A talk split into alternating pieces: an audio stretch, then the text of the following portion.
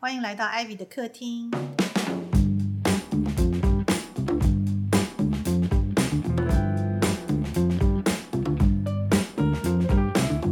大家好，我是 Ivy。我是 Johnson，今天阿达不在，打疫苗，打疫苗还有点发烧，我们让他多休息。所以今天呢，就只有我跟 Johnson，我们两个人就这样子无所忌惮的，在没有一个直男在场的状况下来大聊特聊对这个外遇的主题。对，出轨啊、外遇这种。这个题目其实好沉重，我觉得。可是有很多人就是看到这个主题，就会觉得很想要进来骂一骂什么之类的。哦，真的啊、我们上次有讲过嘛，就是说外遇这件事情，其实里面有三方不同的角度啦。嗯啊、一方是外遇的那个人嘛，然后会有一方就是比较受害者类的，就被外遇的那个人。那当然还有一个帮凶啊，就是那个所谓的小三。嗯，呃，一般大家都很喜欢骂小三，是最快可以抒发情绪的。可是通常我的经验都是，真正的责任是在主动发起外遇那个人吧。对，好啦，我们今天要稍微界定一下哈、嗯因为所谓有小三就是三角习题，甚至多角这种。那如果是在还是在恋爱当中的时候，通常以我的定义啊，我会觉得说，你还在谈恋爱的阶段，可能大家都还没定下来。那有发生这些多角习题，不管是用什么样的形式出现的话，我是觉得正常啦。爱情里面，我觉得是没有什么道德可言的啦，因为在爱情 involve 的时候，有情感 involve 的时候，说真的就是有感觉就是有感觉，嗯，没感觉就是没感觉。你硬要拿道德出来挑战这一切事情，或者解说这一切的话，图一个什么呢？就图一个可能好像道理站在你这一边，或者是社会舆论可以站在你这一边。但是真正受伤的通常都不是这些嘛，真正受伤的还是感情本身嘛。对啊，所以我是觉得，还在谈恋爱的时候，因为我们之前也聊过嘛，很多时候感情的先来后到也不是自己可以控制的。有的时候你跟这个人在谈恋爱没有错，在约会没有错，但是可能突然出现了一个人，你又真的比较喜欢或是比较有感觉，你就会造成一些比较复杂的状况。啊，反正恋爱永远都会是复杂的啦，哈。那我就觉得那个部分的，不管是出轨啦，或是多角习题呀，我就觉得大家都当成是在决定要选择一段稳定的关系之前，你有更多了解双方是不是你适合的对象的一个机会。哦，你的意思是说，如果反正你决定要稳定了，嗯，你决定要稳定了之后，就不能出轨了。你的定义是这样？我的我的意思是讲说，因为今天我们既然要聊这么难的这个话题，对 我想我们要界定讲哪一段的出轨。如果是前面还在谈恋爱的时候出轨，我是想先劝大家，就是说，嗯，难免啦，对，就是还在谈恋爱的时期，各种状况题都是会常常发生的你就要把它当成哦，这个就是提前让你知道，让你了解更多情况，让你更能掌控而已，方便你日后去做决定。嗯好我现在是想要，我觉得我们今天是可以讨论的是，在一顿一对呃一段比较一一顿。饭 讲的好心虚，这种话都一直一直讲不清楚，一直滑音，真对不起。就是在一段呃稳定的关系里面，嗯，发生了呃像外遇或者出轨的这样子的状况，这真的就是一个蛮大的一个事情。哎、可是我扣掉我们像之前聊渣男渣女的那一集，扣掉这一类型的定义的人，剩下的我访问的一些出轨的嗯主动方，是，听起来都蛮有一些情有可原的原因。比如说什么？比如说婚姻很多年，小孩都长大，然后先生也不重视他，嗯所以他就是选择自己的生活，然后开始去认识新的人，嗯，对啊，对，就会发生。就会发生。就是通常好像出轨是一个结果而已，对。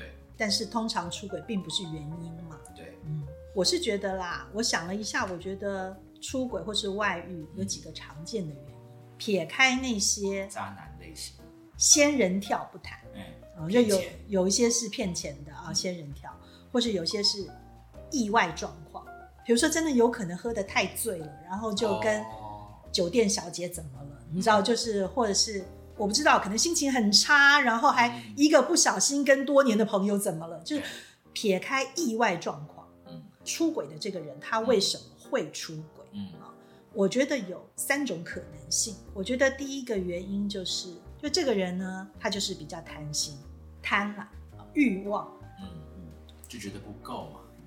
对他始终就是还想要更多。只要有一个人，他就是因为不够，他对于现况他还是觉得不满意，所以他就还是一直不断的想要获得更多。那获得更多，不管是肉体上的，或是精神层面的，或者是感情上的，他需要更多的被肯定，或是更多的透过很多的方式去证明他自己是被爱的，是足以被爱的，或是足以被认同的，足以被仰慕的种种种种。起心动念是一个欲望的比较多。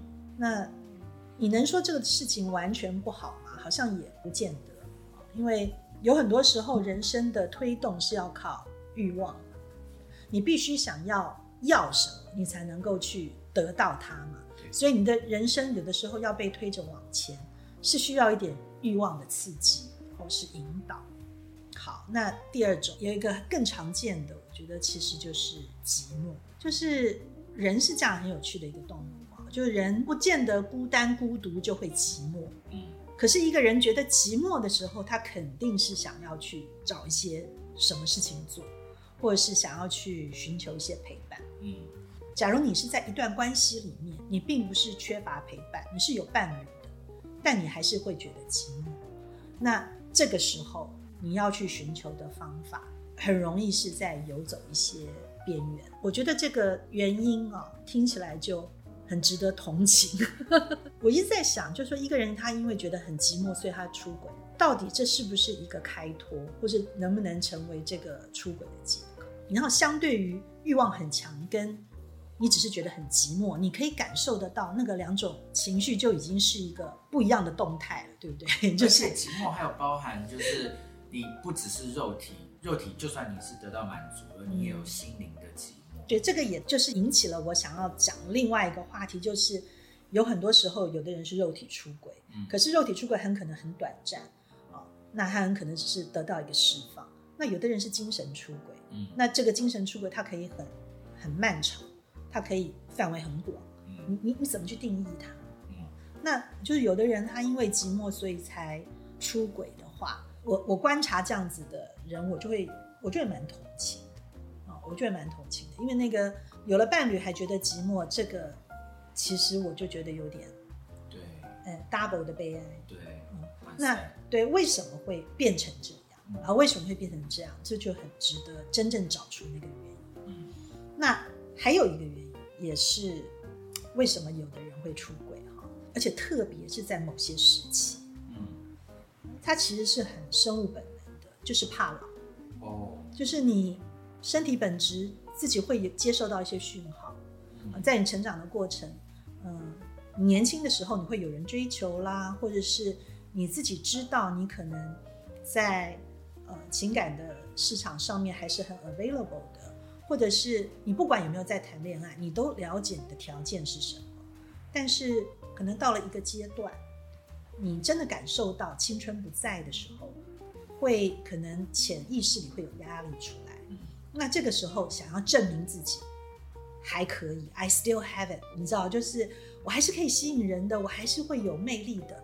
你假如这个时候是在一段稳定的关系里面，可是你对这个事情，就是可能青春不在这个事情，开始感受到压力，你可能就会去寻求一些啊、外面其他的一个你从来没有接触过的一个人啊，或是多个人，或是什么样的方式来证明自己，其实可能还没有苍老。嗯，难怪我有那个访问到这个偷吃的，就是比较算是第三种的，有伴随一些医美，常常就是在这一段时间就会非常勤的去做啊什么。我想这个事情啊，我觉得是自古到今一直都没有办法解决的问题嘛，对不对？嗯我会归纳这三点，因为我是觉得他们很难被克服，他们是很难被解决的。比如说第一种，本身就是你就是永远觉得不够嘛，嗯你觉得觉得不够的这件事情会改变吗？对啊，我觉得这一个是他就很难嘛，对不对？他就很难被改变，因为我相信当事人自己也知道，他也没有办法控制啊。嗯，所以像这样类型的人，他出轨过一次，他会不会再出轨？可能性很高嘛对不对？那他也许知道他就是没有办法去控制，所以他真正的在练习的是什么，并不是去练习不要再出轨，或是把自己的道德感再提升，而是他一直在熟练他掩饰的功夫嘛，对不对？假设他还要他那个关系的话，那我是觉得说，像这样的人，主动的这一方，就是他觉得不够的那一方，他很可能很早就接受他自己了，所以他也就这样，他大概了解他的人生就是用这样的一个方式在进行了。那辛苦的是被他选择的那一方，或是选择他的那一方。对啊，如果在选择的当下，其实并没有察觉这个事情，到最后发生了，真的会超受伤。受伤一个都很受伤啊，伤也是 啦但是就只能当学习你知道吗？就是说，因为这个选择是你自己选的，嗯所以我常常都在讲，你在情感上受伤，你不要只去想说我怎么这么命苦遇到这个事情，或者是说这些人怎么这么坏，而是你不要去把它当成一个罪行来想。啊因为如果是情感上的伤害，我们当成犯罪来想的话，那最后只能用法律裁夺嘛，就是只能用法律制裁他。那说实在，那个东西也没什么好讨论的，因为大家能定的法也都尽量。嗯，不管是法律本身或是舆论本身，说实在的，你能走的路线你也都很清楚了。你反而应该要去想的是，为什么你会被哪些人吸引？哦，我我觉得就是因为真正的起始点是因为你被他们吸引了。假如你遇到的对象总是那些样子的人，那你其实要去想的是，为什么你都被这样的人吸引，而不被那些好像看起来对你比较有帮助的人吸引？你总是去喜欢上那些好像看起来会伤害你的人，那所以有那为什么？对？有这种容易有外遇倾向的个性比如，说第一种，你就知道他就是比较有企图心的，哦就是他在情感上 never had enough，他一定在别的事情也是这样啦。那他的性格，你就可以想象他是怎样的一种人。嗯那你就是喜欢这样的人。当你选择他的时候，你其实心里大概要有准备。哦，平常在聊这个的时候，我通常就会接着问比较有企图心的星座，譬如，可是我觉得今天我很怕对号入座。因为都不一定，对，哎，因为都不一定，都也每个星座它的企图心，它表现在的地方不一样，这都是有可能嗯的。那也有可能这一个人他在情感上面永远觉得不足够，跟他的呃过去有关系呀、所以你也不知道啊。这个今天并不代表来伤害你的人都是恶意伤害你，也有可能他自己本身也是情感上的受害者，所以这个都很难讲，嗯每一个人的情况都不一样。所以我只是粗略的这样分嘛，就说你你知道他在情感上面是很难以被满足的，那你选择了他，你自己有多大的信心，觉得你可以满足他的一切？嗯你知道你是这样的人吗？这个是你要的吗嗯？你还是要回头来想这个事情。通常我们选择这样的人，这些人很可能在追求我们的时候，或是跟我们发展出情感的时候，是你喜欢。通常啊，比较有企图心的人，他可能在情感上面是比较主动的那一方，比较强势的那一方，所以被他吸引的，就是反过来就喜欢这样，喜欢被追求的，比较被动的，觉得强势很好啊，觉得这个人这么的爱我，他追我追到这个样子，我怎么拒绝他了，他都不放弃，那这个爱一定会很久。可是事实上，最后可能都不如你想的，对不对？有可能这个人他只是喜欢挑战。嗯啊，你很难追，他就一定要把你追到。可是等他追到你的时候，他的挑战就完成。所以当然啦，为什么我们常常总是就是你知道过尽千帆才会了解这些 原委呢？为什么到老了以后才会懂，才会知天命，才会懂人事呢？就是这样的。年轻的时候你一定不会懂那只能尽量，你知道吗？就是我们有意识的去理解自己到底会被什么样人吸引，而那件事情真的对自己来讲是好的吗？啊，那有企图心，就说欲望比较强的人是一种。还有什么？那第二种就是我说寂寞，造成寂寞的原因很多。可是看不太出来，我觉得因为寂寞这个事情很难看得出来。好，就是我们讲的第一种，事实上是人格特质。对，我觉得人格特质通常我们比较容易懂，对不对？对我们可以透过很多方式，甚至于研究星座也是一种，嗯，然后尽量用理性或归类的方式帮助你自己啦，嗯哦，减少自己犯错的机会。因为我们很难去改变别人，但是你自己可以做选择嘛，所以我通常都是这样讲哦。第二种所谓的寂寞，它就不是一个人格特质造成的后果，对啊，我觉得，如果说第一个人格特质是属于比较理性面的话，嗯寂寞这件事情，它就是很感性的一个 outcome，一个结果，嗯也有可能是一一个阶段或是一个过程。那容易觉得寂寞的人，他有可能在没有交往对象以前，他就也有这个特征。这个人格特质就不是你对象的人格特质，我们反过来讲，有可能是你自己的特质。你懂我意思吗？不太懂。比如说第一种就是那种对象吸引你，那你至少可以有一个选择嘛。你 你假如都喜欢这种对象，你谈你跟这种类型的人谈了三次都失败，那第四次你还要不要再选这种？你是可以做决定的嘛，对不对？对啊，好，那所谓寂寞时候才出轨这件事情，是不是就比较是自己的问题？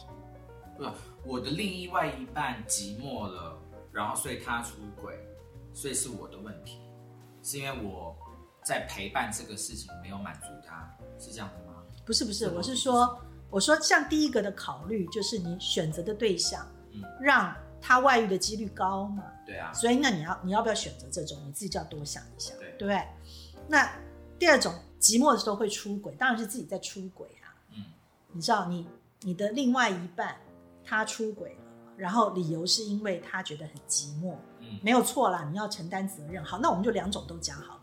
第一种，因为 you feel lonely，然后你出轨，嗯那这件事情代表什么？这件事情就是代表你的关系其实是有问题嘛。对啊，那这个现在有问题的关系，它真正的会让你觉得很寂寞的原因是在哪里？至少很大部分应该是什么？感情消失了嘛，嗯对不对？不然为什么之前觉得不寂寞，现在开始觉得寂寞？因为要不然的话，如果他其实原来就是一个常态，你应该跟他结婚那天你也觉得很寂寞，那对，那你干嘛要去结？就习惯了吧。有啦，我就这样结过。哎、这个不好意思，也有也有像我这样奇怪的人。OK，就是说你我我们一定是假设他原来本来是有感情的，后来那个感情可能消退了，嗯可能跟之前的产生了变化了，或者怎么样，而让你在情感上突然觉得自己是一个人孤单的嘛。嗯那因为你孤单了，这个感情变成了有空缺，你想要有其他东西来填补。然后这个时候，假如有一个可以填补的对象出现了，好那所以你就外遇了。嗯，那情感的消失是为什么？情感为什么会消失？情感一定会消失的、啊。哎，讲的对，就是心理学老师上课上到爱情的那一章，他就看，他就那个纸说，你们翻到这一页，看着那一个那个图表曲线图，嗯他就说，你看爱情到了几年后一定会下降，所以你们就是最后都不会爱彼此。所以你觉得寂寞的这件事情，它背后代表了什么？就是有可能你的爱情没但是感情也没有了，你才会觉得寂寞哎、对啊，因为你爱情没有，可是你有的情可能是一种别的种情。或是一些牵绊对啊，啊、或者是一些 attachment 对，啊、友就是情你可能依他依附感。对对对，啊、因为两个人在一起的关系可以可以经营出来的有很多方面，嗯。它不会只有爱情嘛，通常它很可能是从爱情为互相吸引为起点。嗯可是后来一直不断的发展下去，是会有很多而造成这个关系变得很紧密，嗯而不愿意分开的。嗯那通常出轨并不是指你在这段关系里面去跟别人制造了更多的安全感，或者是依附感，或者什么什么别的。通常就是你去跟人家制造了爱情，不是吗？嗯，那个起点都是那样子的啦。对，啊、就是只要持续发展下去而产生了别的，那这个事情真的就越来越大这也有嘛，就有的人可能原来是一个原配，结果他其实在外面有另外一段的第二个家庭，反而还更好，对不对？也有这种啊，哈。那原因都有很多，所以很多人他其实觉得很寂寞，然后解决这个寂寞的办法就是再去产生爱情。嗯，这个啊、虽然很值得同情，但是其实仔细去分析的话，就要考虑清楚。因为你觉得缺乏爱情，然后你不小心外遇了，这个外遇是产生了一段感情。那这个感情为什么可以变成现在你遭遇到的问题的解答？嗯所以我才觉得说，为什么那个原因是寂寞？嗯，因为大部分人外遇都是找了新的情感，对，所以他真正拿这个情感来解决的，都是解决那个寂寞的问题，嗯而不是解决别的问题嘛。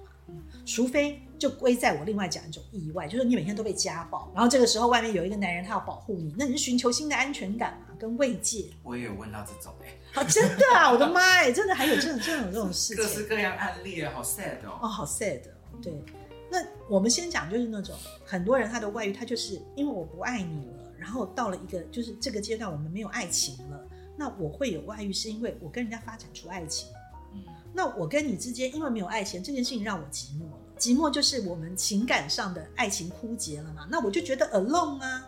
我们是两个人天天生活在一起，或者是我们还有小孩，还有家人，还有什么？可是我却觉得我是一个人。嗯那这样的感觉，他就很难被消除。就是他觉得寂寞的感觉，要透过一段新的爱情，嗯让他重新觉得他不是一个人，因为我们知道爱情本身都是这样嘛，你吸引的人，然后你那种大家彼此荷尔蒙有引动，你这个时候那个当下很多的兴奋的情感起来，就不会觉得自己很一个人嘛。嗯那当然啦，就是只是他的状况这时候发生的时候是外遇的状况的话，相伴而来的是之后的罪恶感，对，对不对？那那个又是一个很不好的恶性循环。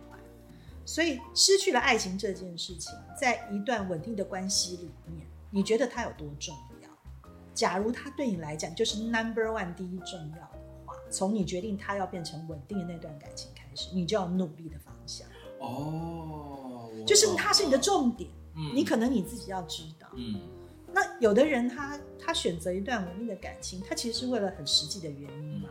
他当然都要整个 whole package 嘛。一般人选择，我们就举例就婚姻好了，他他大部分都是要全部整个 whole package 的，要我们一起有这个 potential，有这个潜在的能力，可以为将来计划嘛，可以买车买房，然后最好我其实对你的基因也很满意，所以我才要跟你有下一代对不对？要一起生孩子什么，就是会有一个长远的计划。嗯你之后的人生都是选择这个伴侣嗯，它是一个 whole package，就像你要一个好的工作一样的，它其实是很实际的考量的。那你如果是透过一部分，有大部分你在做这个实际的考量，那这个关系发展到一段程度的时候，其实你觉得它好像走到了瓶颈，或是开始有点枯燥无聊，你真的也要很理性的去想，那原来那些 package 消失了吗？假如那些 package 绝大部分都还在的话，你是不是就要更小心？在你毁掉这个 package、毁掉这个合约以前，你是不是要更小心？嗯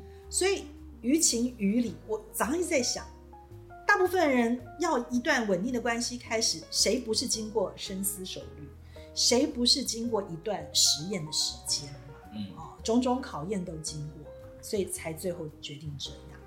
那他经过了三五年，会开始产生了变化，嗯而这个理由就是我现在 feel totally alone，我有了这么多，但我却觉得我自己是一个人，然后这一切都抵不上我在外面可能可以跟人家谈个心，吃一小顿饭，看一个小电影，而觉得让我更觉得幸福。嗯，这件事情的本质，就是他，他就是觉得这个事情很重要。他是那个当下觉得那个事情很重要，哦那个当下就是他受不了寂寞了。所以其实第一类的这种状况，好像是我们讲给被外遇者听的，因为这是你的选择。第二类，第一类的状况因为我分类了很多次，第一类的那种状况啊，通常我觉得它就是比较难治疗的状况，嗯，它是一个有点没办法的。有很多人他的人格特质就有点这样，嗯。那他自己当然这样的人，他需要靠很大的意志力，或是外在外在很大的压力去去把它控制好。嗯。好，那情况也有很多种，嗯。所以我才第一个就先我们把他这种讲掉，因为这种人他造成别人的伤害是真的是很容易的。那我们就花一个钟头时间骂他也是很容易的。嗯，这种人通常很多渣男里面也有很多会是这样子，对本能嘛是这样子的。我就觉得其实也没什么好讨论。对，所以第一种就是只能就是你你你要嘛，你就也就是很爱这个人，你就要认。对哦那或者是你你就想啊，原来是这样子的，那我就真的远离这种人，那你就减少一点对你自己的伤害。那第二种才是 tricky 的，就是寂寞这件事情，你不要以为只有好像就是情感上都容易不忠贞的人才那样，很多良家妇女也会这样，嗯很多很稳定的老公也会这样，怎么办？哦，家里面有水声，像在洗澡。女儿放学回来很热，在冲澡。就是，所以我才觉得第二类这个是很难。好，我们我们赶快先讲一下第三类，再看要不要回来比较这个第二类。嗯第三个原因，我就觉得是怕老。怕老的话，通常是到了一个阶段，嗯所以我是觉得那个阶段的来临，如果我们大家心里早有准备的话，其实是容易防范的，是一种容易体谅也有可能。因为外遇是这件事情是这样子，情感啊就是一个不允许有裂痕的东西，它就一旦有了裂痕，它就是很难恢复。我们为什么要劝大家不要出轨？就是因为很难恢复啊。我觉得真正的一个理由哈，不是说情感很难恢复，哦，你知道谁恢复它？你知道，就是你没有讲出重点嘛。真正不要外遇的原因，是因为你要一个人去原谅另外一个人是太难的事情，原谅很难，原谅比爱上一个人还难。我早上想这件事情想得很沉重，嗯因为真正难的是这个。嗯所以你知道，所以自古以来很多，比如说被外遇的对象，嗯他后来选择原谅了他另外一半，他很可能他做了原谅的选择，可是他一辈子事实上是做不到的。他只是不再去提这个事了，或者是他就选择接受他，然后我们继续 move on。但是他心里有没有办法真的能够完完全全的原谅一个人，是很难的。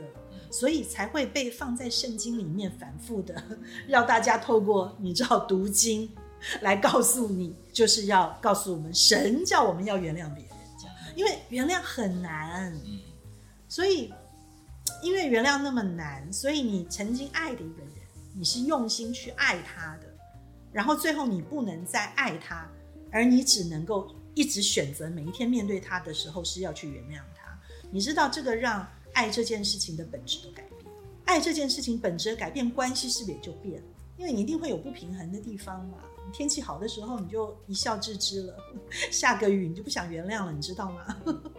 或者是他今天对你很好，然后你也好像可以有重新爱上他的感觉，可是很可能过了一天，他讲错一句话，你其实那些新仇旧恨都回来了。所以这个外遇真的很大的杀伤力，但他就又很难嘛。我所知道的稳定的关系里面都很难不去碰到这件这个问题。比如说，你有的时候控制住了肉体，精神也很难控制啊。那第三种这种怕老的，怕老就是年纪到了就会这样啊，所以我就觉得说，夫妻之间相处之道，为什么赞美是很重要的？就像你跟父母跟小孩子的相处也是啊，就是赞美也很重要。人有自信，不是因为他听到的赞美多，而是他能够爱他自己。那这个爱从哪里来？人就是从父母来的嘛，家人来的嘛。嗯家人给你很多爱，你就像存折一样用不完。那我们自己去建立一个新的家以后，一样的，你还是要持续这个过程啊。嗯你从先天家庭带来的爱，能不能够持续的够你在下半辈子用？跟另外一个啊对你完全都不爱的人，一定不够嘛。你一定要跟另外一个人重新组一个家庭以后，还是要互相一直赞美。嗯一直爱，一直给肯定。那这个爱跟肯定给的很多，你的自信心就会陪伴你比较久。一个有自信的人，他在面对人生很多的不同的阶段的时候，成长遇到的各种压力或是问题的时候，他本身也比较能够健康的去应对，对自己就是说更能够从容的去把整个事情想过或是分析过，而帮助自己去做下一些决定。嗯要还是不要，而不是把那些聪明才智都运用在如何欺骗、如何隐瞒、如何不被东窗事发，你知道吗？因为那些东西伴随着是很多的罪恶感，甚至于你如果一直犯错，你为了这些错误让自己可以不让那个罪恶感一直惩罚你自己的话，你就去把它合理化，你反而会上瘾。嗯，因为你每次犯罪犯得更漂亮，你你还肯定自己，觉得是一个成就嘛，然后你就会反复的技术可以更更好。对，然后你就会说服你自己变成了那样的人。那某一段人生的阶段里面，或许你很风流，或是很会把这些东西应用的很好，好像你真的觉得你是个很酷的人。但是真的相信我，不要忘记，人都会老的，你不会永远年轻貌美一辈子。那到了一个点上，你自己做过的一些事情，有哪些还是让你自己感受到自我感觉可以很良好、很有自信跟很骄傲的？那个就会是一个大算账，你知道吗？到了那那个算账的那一天，你就会真正审判你自己最不舒服的那个，其实是你自己本身，嗯不是别人啊，谁都不能讲你什么的。啊但是你自己对你自己是不是真的能够过得去？所以就是说，一个外遇的犯错，它有的时候不是一个单纯的，好像是一个短暂的错误，它的影响还蛮大的。或是它的根源也是很广泛的。我想来想去，都只有觉得第二种那个寂寞那件事情很难解决。其实前面后面啊，你知道，比如说那个人个性就是这样子的，啊你自己决定啦，哎，一一翻两瞪眼。然后你你年龄到了，容易到了那个容易犯错的年龄跟阶段的时候，自己要提醒自己或是寻求帮助，我觉得也还可以有意识的去。而且 couple 之间的那个一直称赞对方，其实嗯是真的还蛮重要的。称赞跟互助嗯，然后你要一直去提醒自己，当初做这个决定是为什么？因为我们是很容易忘掉的，嗯因为这件事情已经是阶段任务的达成嘛，对不对？我当初就是为了这个目的，所以要选你结婚，我们就结成婚了嘛。那结成哎达成了，达成了你的那个想法，你就会越来越忘记，嗯然后你会去寻求下一个目标。嗯就是我们现在从结婚开始，下一个目标是什么？比如说，哎呀，那我当初选你，你是一个做律师的，所以我就觉得你赚钱比较好，收入比较好的一个职业嗯啊，所以我们多久就开始可以买到哪里的房？然后这个房子一直买不到，因为你都拿去什么买你的包包，买你的什么别的车子什么，嗯那我就开始对这个事情对你有不好的感觉，因为我这个新的阶段任务我就没有达成。嗯所以我就会在跟你相处的时候开始要约束你，你不可以那样子花钱，因为我们房子还没买到，然后什么什么的，你就会发现夫妻很多之间的争吵，更是跟谈恋爱就没有关系了，不是真的所有的夫妻在一起都在谈你爱不爱我的，嗯嗯，是谈很多别的事情。那消磨久了以后，你就觉得你的老公就是一直没有办法满足你下一个阶段或者现阶段的目标，可是你总是忘了当初你选他的原因。事实上，他已经替你答正过一次了。但你就忘了得分过的事情都忘了，我们永远在看下一场比赛，对不对？当然，某种程度上也没有不好，因为我们人生是要一直往前推进对啊，我刚刚就想问说，那如果我今天设定的目标就是这样子，那么都达成过了，那就换下一个啊。对，可是我们要随时去 check，当我们已经结婚在一起了以后，这个目标就应该是我们共同的目标。啊，我们要随时去 check 这个目标是我跟你一起的，嗯而不是我心里面自己在那里盘算，我单纯我自己要。对吼。但是如果刚好这一对 couple 两个人刚好他们都想要 move 到下一个目标，对，就是为什么 couple 有时候会分歧，会会两个人分叉、嗯分心了，你知道吗？两个貌合神离了，嗯怎么会走到这一步的？就是你心里有你的盘算，我心里有我的盘算，我们越来越没有走在一起。对，那要检讨起来，很多人都会在讲说，啊因为没有爱情啊，你不再爱我了，从哪些哪些地方去想、去证明嗯这个事情。可是其实不是那样的。嗯我觉得，因为人生大家也不是一直都在谈恋爱的，其实真的并不是这样而已。我们每个人心里都知道，嗯我们都有不同的目标、不同的人生要去体验，不同的目标要去完成。那夫妻无可厚非的选择了我跟你在一起，我们两个人的目标就要一致。嗯那什么时候这个目标不一致了，就是问题的开始。所以，除了互相赞美，以保持这个爱，它这个基础，都一直还在累积以外，我们要不断的随时确定我们的人生目标是否相同。对，所以才会说，夫妻之间也许你就是刚开始两个人蜜月期可以很久，到后来就会淡了嘛。淡了以后怎么样？就会想生孩子。嗯，因为你要制造出一个新的人生共同的目标，去把你们可以维系在一起。对，那养孩子这件事情是很容易让我们有共同目标的，对不对？所以为了小孩，当小孩生出来的时候，就强化了我们不应该分开的这个事实。但你们会发现很 tricky 的很 多外遇，都是有了小孩以后就发生的。哎，这又该怎么说呢？真是太可怕了。那所以第二类真的很难的话，是不是我们还是要安慰一下这些被外遇者？我跟你讲啊，寂寞这件事情啊，我真的觉得它很 tricky 啦。嗯那呃，面对寂寞要有一个比较强大的内心。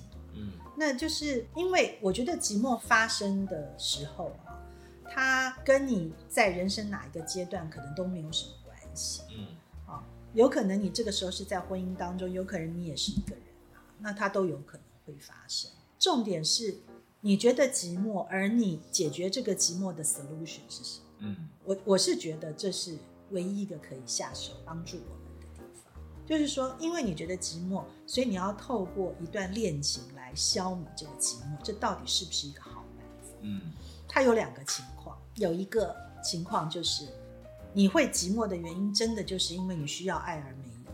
我觉得，假如这件事情真的是这样，而你也很清楚的知道，就是你这寂寞不是一天两天，不是上个礼拜才发生的，它真的已经很久了。那你其实为了自己，你是真的要想清楚，你的人生还要这样走下去吗？可是说不定他就是要找另外一个也是这样子的一模一样的人，那两个人就刚好不是我的意思是说，假设了，比如说我跟你现在是结婚的状态，嗯。然后我已经跟你在一起，我们也是天天这样生活，哦这样。但我觉得有寂寞的感觉已经好几年。嗯。那这个时候你自己心里可能也知道，就是你就是不能够快乐，嗯。就是你现在这段关系没有办法让你快乐，嗯。所以最后最后它变成了一个外遇，只是那个结果而已，你知道吗？对对外遇并不是造成你这段关系被破坏的原因，嗯而它就是一个你这段关系已经被破坏，最后产生的一个结果。对因为你寻求去用外遇来让这个警铃响起来。嗯那这种情形，我觉得就是所谓我讲，就是这个寂寞已经对你来讲，它已经变成一个你现在在这段关系里面的一个主要的基调。你除了能够感受到这个，没有办法感受到别的。那这个时候离开这段关系，结束这段关系，也许是健康的，对，它很可能是有必要的。嗯当然，你也可以嗯 求助外面的帮助啦，寻找一些咨询对 therapy 咨询啊什么的。嗯那但是我觉得它就真的是一个很大的问题要去嗯面对。但是有的时候，假如它短暂不是说短暂，而是说这个寂寞你感受到它来自于这个不满或者这个空洞，事实上是因为你对你自己是没有感觉的，你懂吗？他很可能你去外遇，事实上也没有办法解决的。嗯那这时候你还要外遇吗？就是假如这件事情，比如说我举例，有的人他结了婚以后，他就不再工作了。嗯他当初觉得啊，我就要当小太太，我就要在家里当贤妻良母，然后我要生小孩，我的世界里就只有我的老公跟我的孩子。我从小就梦想这样子的家庭生活已经很久了，这样其实很甜蜜。嗯然后你就真的去这样做。等你这样做的时候，你开始觉得寂寞的那个感觉，是因为你自己让你自己寂寞的，是你其实感受不到你你自己存在的价值。假如有有一种人，他真的就是当妈妈他就足够，那是他的全部，嗯他也做得很开心，那是好的，嗯他可以从里面感受到快乐跟满足。可是有一个误会是，你以为这样你就够了，或是不知道为什么情况最后也变成这样，而这一切事实上是不能够满足你的。你自己现在在短暂的这段时间里面变成了第一类了，你知道吗对啊，我刚才也是？You don't feel enough，因为这些东西让你觉得你是很孤独的，你的人生失去了意义。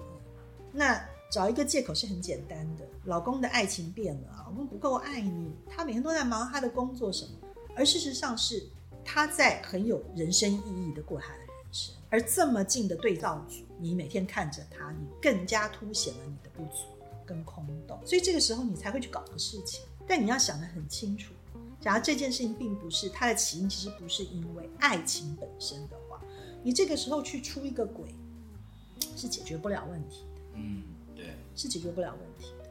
所以我觉得真的啦，我是觉得第二类这种啊，有可能真的就是爱情消失，或者是更惨的是什么，你知道吗？那你就是选一个不爱的人在一起，然后他在当感情进入稳定期以后被凸显出来更严重。那爱情是没有办法打折扣的，是没有办法用什么东西来补强的。你就是说没有爱，但我补一点别的给你，这样可不可以？跟买菜是不一样的，因为很难被取代。所以回到出轨这件事情本身，只要你真的你敢无愧于心，告诉自己你的这个出轨 purely hundred percent for love，也许哦，嗯你你可以得到一个公证，那你就去。可是事实上，它如果很复杂的有很多别的我们刚刚讨论过的一些原因的话，就是要谨慎，就能不要做就不要做。为什么？因为被出轨的那个人，你就是逼人家要原谅，你只有两个选择，一个就是断掉，把这个关系就断了，那就表示你前面所有的投入，这么多年的经营，就是一阵灰就没了。嗯，再重新开始，就要重新开始。那我们都不是生化人，都不不能够维持永久的青春嘛。你每一次的重新开始都是身心俱疲的，都很累的，你知道吗？即使就是说都保养很好的人，四十几岁了，他要重新开始，要再从交友软体上面去试着先聊天，聊到有点契合，再去约会，然后再去彼此互相的确认价值观，都是很辛苦的。嗯你知道有很多时候，为什么我们都在比较年轻的时候可以 commit 一段感情，到了年纪渐长就不能？那是因为你在年轻的时候，因为什么都还不懂，真的有点傻傻的勇气，才能够 push 你去做出这么大胆的决定。对，等你越来越小心了，越来越在意这个在意那个，很多的盘算，很多的考量，很多的计算之后，你已经成为那个真的很世俗的大人以后，你要再再去寻求那些很纯真、彼此信赖度很高的情感，越来越难，只是更困难的。所以有的时候还是不要那么轻易的去摧毁已经好不容易累积的东西。嗯但另一方面就是，假如他一开始就是一个蛮大的错误的话，那壮士断腕也是没有办法的事情。这是 so far 我考虑，加上很多朋友告诉我的，加上个人的人生体验 所得出来的一些小小的不负责任的结论，请大家酌情服用啊！真的是，你的朋友还有什么一些案例？就是一些惨烈的被出轨的案例啊，就是论及婚嫁这样子都订婚了，然后都要结了，然后就发现就是有另外一个啊，这种就是我们前面在讲之前的啦。对啊，嗯，我觉得啊，这种事情啊，只要是在结婚之前发现，你就觉得就当老天救你吧，你不要把它想成坏的事情，把它想成好的事情。嗯，对，就是因为那是一些不能，也不能只讲说人格特质。你去爱上的人，总不希望他是渣男，嗯而是就是就是不确定。嗯很多事情就是当我们真的就要做一个很长久的 commitment 确定的事情的时候，每个人都会都会多多少少的不确定。嗯那他为了这个不确定承想要去承担这个不确定，想甚至于想要把自己从这个不确定里面拯救出来，那他就会做很多甚至于很奇特的手段去让这个事情曝光，你知道吗？所以有很多时候问题的发生，它某一种反面的意义是一个救赎，就是因为它是一个太大的问题，它赶快要被曝光，反而是对大家都好。对，它一直被埋起来，其实反而是可怕的事情，嗯知道？搞得越久，反而是问题越大。对啊，所以一切，甚于你知道，在订婚、结婚之前曝光的事情，我觉得都是好事的，要要这样子想。嗯当然不容易啦，因为好不容易决定要结婚了，对一个人来讲是很大的一个承诺嘛。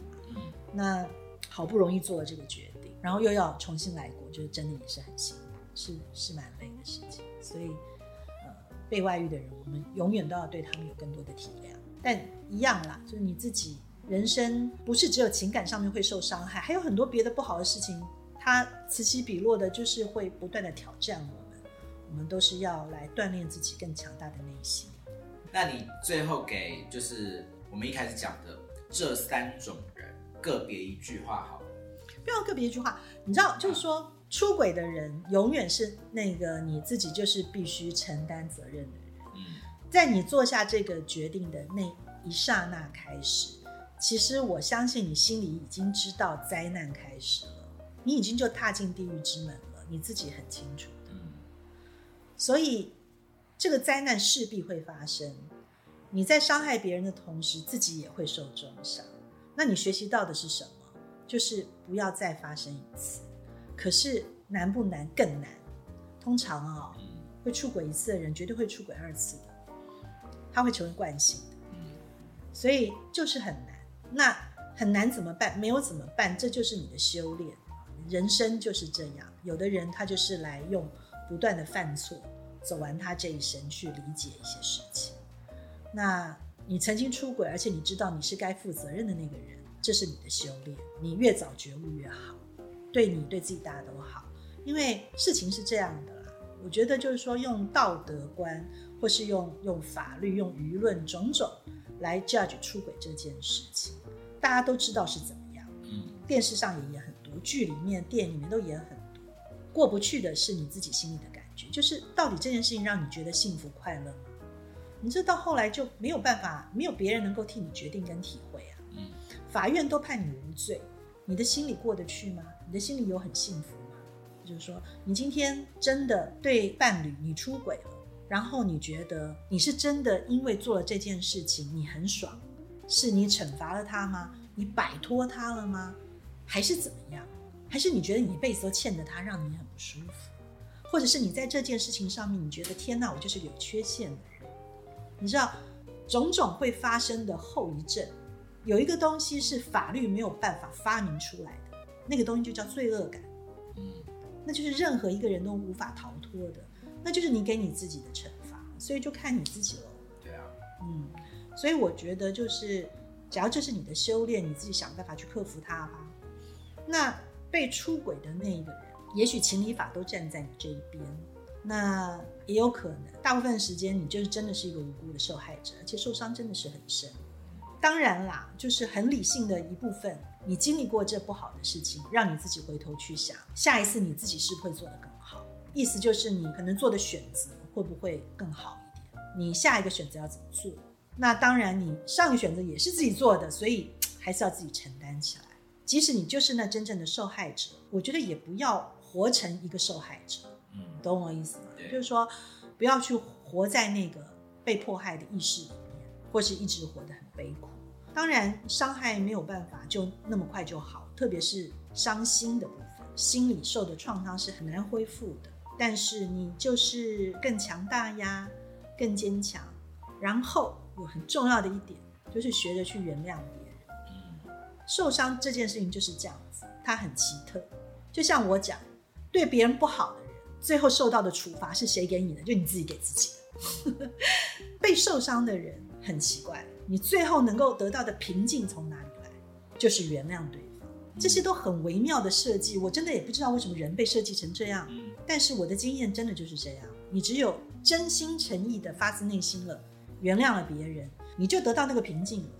但原谅真的很难，他也不是说今天我决定原谅，或这一秒钟我真的感觉我原谅了，然后也很快乐了，从此我就把这个原谅做到了，也没有了，是不是像海浪回来，或是随着突然哎，不一样的节庆，特别有不一样的感触。看了一个电影以后，不知道为什么就突然不能原谅，也有的。那你也只能学着与他共处啊。人都不是完美的，人性也是嘛。那至于那个不小心当了别人小三的人，嗯不管是刻意的还是无意的，我觉得成为别人小三的人，如果有一种原因，他有可能是设计好的，他是为了一些实际的目的嗯啊，不好的理由种种啊设计好，那个我们不谈。那打着那个纯爱旗帜的小三，因为爱情这件事情，大家就是旁人没有办法去 judge，嗯啊，因为我们都不在那里面，只有当事人才知道。所以，为了爱情，你要做到什么程度，这也是你自己的选择。嗯那结果是怎么样，也就是自己扛了。我就不去批评这个部分，我也是这么的一个态度。因为总是有一个对象会出来，才造成了外遇嘛。那这件事情到底怎么发生的？有有百百种状况，嗯只能说自己的选择自己承担。嗯那感受还是一样，就是你假如觉得这个事情是不好的，只有你自己的心理惩罚你嘛。那假如你觉得你是对的，那你就也你有你的 peace 啊，啊你有你的幸福快乐，对，剩下的别人也不好说什么，他就是这样的一回事了。我觉得就是情感上多角习题这种事情就是这样子，他要么就是情，要么就是理，理的部分都很好分析，啊、那最多能做的都叫防患于未然。嗯可是情的部分，那就没办法。一个人为什么会被另外一个人吸引，完全没有第三个人有答案。感情真的是没有对错啊，就是你拿道德观来压感情，我觉得不是一个很很好的方式啦。我们尽量都不要这样做。所以我我自己有一个方式，就是你永远回去你自己心里面 check，在你现在要做这件事情的当下，不管它是什么，你你心里有 peace 吗？哦，你觉得很爽？你觉得很幸福快乐吗？那现在这个当下觉得很好，那明天你还会这样觉得吗？一年以后你还会这样觉得吗？你要想一想，过去事情就来不及想，对不对？可是当下跟未来，somehow 我们还是有办法做一点判断。嗯所以你只能这样想，因为这就是你的当下跟你的未来，它是在你自己手上，你要做决定的。所以就祝福大家，虽然中秋节不是情人节，但我们还是祝大家 幸福快乐，跟有情人终成眷属，跟家庭都圆满和乐。今天没有讲到星座啊，因为这个事情，呃，跟星座本身，我觉得，嗯，就是如果将来大家需要星座来做一个开脱，可以啦。我有一个方有一个方法教给大家，假如这个时候你不小心犯了这些错，不知道怪给谁，那就去怪星星，可以。星星的运势走到这里，让我们大家都一下失去理智，做错了，好，那你就怪星星。嗯可以的，那就是星星的运势也帮助我们防患于未然。就是当你大概了解星星走到这里会让你发疯的时候，你的行为举止就再小心。好，那我们今天的节目就这样喽。再一次祝大家在中秋节花好月圆啊，月圆人团圆，中秋快乐，中秋快乐。嗯，那就这样喽，拜拜。拜。